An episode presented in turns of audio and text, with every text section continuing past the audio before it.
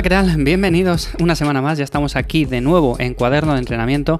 Ya sabéis, el podcast en el que hablamos de entrenamiento, de lesiones, de entrenar en casa, bueno, de un montón de cosas relacionadas con el entrenamiento de fuerza y de hipertrofia. Y hoy quería hablar acerca de un aspecto que nos trae muchas veces de cabeza, sobre todo cuando estamos empezando a entrenar, y es el hecho de no sentir eh, el músculo que estamos trabajando en concreto. Ya pueden ser las piernas, puede ser el pecho, puede ser la espalda. Y más en concreto quiero hablar del pecho, porque es un grupo problemático en este sentido. ¿Qué quiero decir con esto? Que cuando estamos empezando a entrenar, siempre nos fijamos en los músculos del torso y sobre todo la parte de adelante, porque son los que vemos en el espejo. O sea, nos miramos al espejo y ¿qué queremos desarrollar? El bíceps, el pecho, eh, los trapecios, el cuádriceps. La parte de atrás siempre queda como un poco rezagada en este sentido. Y luego con el paso del tiempo nos vamos dando cuenta de que también es importante y vamos optimizando un poco más el entrenamiento. Pero al principio pasa eso. Al principio pasa que nos centramos básicamente en la parte de adelante. Y sobre todo en el pecho es un grupo muscular que nos gusta trabajarle básicamente porque nos gusta tener un buen desarrollo en él y demás, pero es un grupo muscular que suele dar bastantes problemas, a no ser que vengas con unas palancas muy buenas para hacer ciertos ejercicios y sientas ese músculo. Yo, por ejemplo, cuando empecé a trabajar el pectoral, tengo que reconocer que no era capaz de notar ese trabajo en el pectoral. Le notaba antes en los tríceps, en los hombros, porque básicamente quizás la técnica no fuera la mejor y así un montón de cosas. ¿Qué pasa con todo esto? Pues que nos sentimos frustrados, sentimos que estamos haciendo un montón de trabajo, pero que no va básicamente a donde nosotros queremos, que es al pectoral. Entonces, algunos consejos para mejorar eso, pues tengo muchos. Aquí voy a dar unos cuantos y los que a mí me han venido bien en este sentido. Antes de nada, y para empezar, quiero recordar que si somos personas que no tenemos palancas muy favorables de cara a hacer ciertos trabajos, como pueden ser el press de banca, nos va a costar más desarrollar el pectoral y vamos a tener que buscar alternativas más eficientes, ya bien sea otros ejercicios eh, con mancuernas, con máquinas o como sea. Lo digo esto antes de empezar porque es cierto que siempre se ha dicho que los ejercicios básicos son necesarios y como comenté el otro día en el podcast de Lifters, no son necesarios los ejercicios básicos, no hay ejercicios que sean obligatorios, hay ejercicios que nos vienen mejor y ejercicios que nos vienen peor. Y en este sentido, el press de banca, hay personas que le sacan mucho partido, pero hay otras personas que no, que no le sacan absolutamente ninguno. Y yo ahora mismo es uno de mis ejercicios favoritos, pero tengo que decir que durante muchísimo tiempo fue uno de los ejercicios con los que menos progresé. No era capaz de adaptar la técnica a lo que eran mis palancas y poco a poco con el tiempo y después de probar diferentes cosas, pues al final te adaptas a él y eres capaz de progresar bien. Pero como digo, cuesta, cuesta bastante y sobre todo es bastante frustrante al principio. Así que el primer punto importante es ese, no hay ejercicios obligatorios, pero hay ejercicios que nos vienen mejor y peor. Y el press de banca, si tú le sacas partido, pues perfecto, sigue haciéndole, pero si no, tienes otras muchas alternativas. O incluso puedes empezar el entrenamiento con un ejercicio un poco más analítico, como son unos cruces en polea, o como son, por ejemplo, unas aperturas de mancuernas también en un banco. Que sí que suena un poco raro quizás empezar con un ejercicio así en lugar con el básico, pero hacedme caso, o sea, empezad un día y probarlo a ver si sentís más el pectoral cuando paséis al trabajo más pesado. Yo desde luego con todas las personas que trabajo es lo que les aconsejo básicamente porque hay muchas que tienen este problema, es una cosa bastante frecuente y les va bien. Entonces, como digo, probarlo, si os va bien perfecto y si no, pues cambiamos y hacemos otra cosa. Entonces, lo primero y el primer truco que te quería dar era ese, empezar por un ejercicio que sea un poco más analítico. Yo normalmente suelo empezar quizás ahora mismo por el press banca porque le saco mucho partido. Como he dicho anteriormente, es un ejercicio ahora el cual soy capaz de hacer muy bien, muy eficientemente. Pero antes no, entonces, ¿qué hacía? Bueno, pues básicamente preagotar un poco el pectoral, ya bien sea con unas gomas, con unas aperturas en polea, con unas aperturas de mancuernas en banco, eh, con unas flexiones mismamente, porque con las flexiones normalmente también se suele notar bastante el pectoral, dependiendo de la posición de las manos y todo eso. Entonces, es un punto a tener en cuenta, ¿vale? Hacer un preagotamiento de ese músculo en concreto y luego tirar por el ejercicio más básico. Ese sería el primer punto.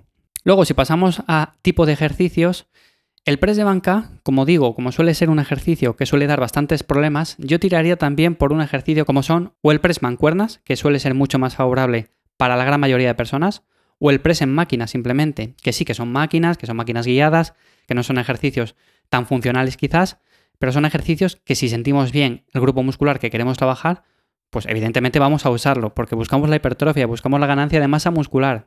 Eso es importante, hay que tener prioridades. Yo haría eso, básicamente. Con el press con mancuernas, un truco que a mí me resulta muy interesante es el hecho de colocarme unas bandas elásticas sobre todo por detrás de la espalda y agarrarlas con las manos a la par que las mancuernas. Así, en la fase final, en la fase final excéntrica, conseguimos tener una mayor resistencia y notar mucho más el trabajo en el pectoral. Y lo podéis hacer con muchos ejercicios esto, o sea, también lo podéis hacer con un remo con barra, cuando estamos, por ejemplo, también intentando trabajar la espalda, el colocar unas gomas, al final de la fase concéntrica, pues vamos a notar mucho mejor esa contracción del músculo. Este, como digo, al final es otro truco de esos que simplemente es cuestión de que lo pruebes, de que te sientas cómodo con él y si te gusta, pues adelante. Este sería el segundo. Y hay un tercer truco que también me gusta mucho y que suelen aplicar muchas personas que sobre todo no tienen palancas favorables de cara al trabajo de pectoral, es acortar un poco el recorrido, o sea, no pasa nada porque la barra no llegue a tocar el pecho. Siempre se ha dicho eso de que para hacer un press banca que sea correcto, tienes que llegar con la barra a tocar el pecho. Y esto para nada es correcto, es como decir que una sentadilla tiene que ser ATG sí o sí. Bueno, pues si no tienes las palancas suficientemente bien como para hacer una sentadilla ATG, ¿qué quieres que te diga? Haz una sentadilla hasta la paralela y ya está. Eso sí, no vamos a hacer un cuarto de sentadilla. Eso no tendría quizás ningún sentido, a no ser que sea en momentos puntuales. Pero siempre que lleguemos a unos mínimos, pues es más que suficiente. Siempre hay que ver en este sentido nuestra morfología, a lo que somos capaces de llegar. Como digo, en una sentadilla si llegamos a la paralela, pues ya está. Si llegamos un poco más profundo, pues mejor. Y en el press de banca, sobre todo cuando hablamos de personas que tienen el torso muy estrecho y los brazos muy largos, bajar hasta tocar la barra con el pecho llega un punto que los hombros se están llevando muchísimo trabajo. Y al final, ¿qué pasa con esto? Pues que tenemos dolor de hombro, no progresamos en los ejercicios, al final esto conduce a lesiones, conduce a posteriores recuperaciones y no acabamos nunca de desarrollar ese grupo muscular. Con lo cual, aquí, ¿qué te recomiendo? Bueno, pues si has visto vídeos en Instagram o seguro que has visto también vídeos en YouTube, que hay personas que colocan como un taco de madera en el pecho, con lo cual cuando bajamos la barra llega y toca con el taco de madera. ¿Qué nos quita eso? Pues nos quita 2 centímetros, 1 o 3. Hay tacos que son configurables, entonces en ese sentido coge un taco de madera, incluso algo que tengas ahí por casa que puedas utilizar, porque quizás tengas incluso hasta un trozo de madera, pues con eso te va a valer. De hecho, yo es lo que utilizo. Y con eso te va a permitir hacer un rango de recorrido en el cual llegues a un límite que los hombros no sufran demasiado. Y este es un consejo importante. Los hombros son muy delicados en la mayor parte de ejercicios, pero sobre todo cuando estamos hablando de ejercicios como son empujes, ya bien sea horizontal o vertical. Entonces, aquí te recomendaría no hacer rangos de recorrido quizás demasiado excesivos, sobre todo cuando tengamos brazos muy largos y torsos muy estrechos. En este sentido hay personas que tienen el torso un poco más ancho, tienen brazos cortos y efectivamente llegan a tocar con la barra en el pecho, pero si nos fijáramos de forma lateral veríamos como quizás el brazo o más bien el codo no pasa de lo que es una línea horizontal con respecto al hombro. No sé si me estoy explicando bien, pero quiero decir, cuando bajamos la barra hasta el pecho, posiblemente en personas que tengan, como digo, los brazos más largos, el codo baje un poco más de la línea horizontal con respecto al hombro. Al final esto se traduce en riesgo de lesión, al final esto se traduce en trabajo menos eficiente. De todas formas, si lo haces así y te viene bien, no tiene por qué ser lesivo para ti. Dependiendo del tipo de persona, hay personas que lo hacen así y les viene bien, pero como digo, a la gran mayoría son cosas que les trae de cabeza, les trae muchos problemas de cara al futuro. Así que este sería el tercer truco. Intenta al final priorizar ejercicios que sientas bien el músculo, lo que se ha hablado siempre de conexión mente-músculo.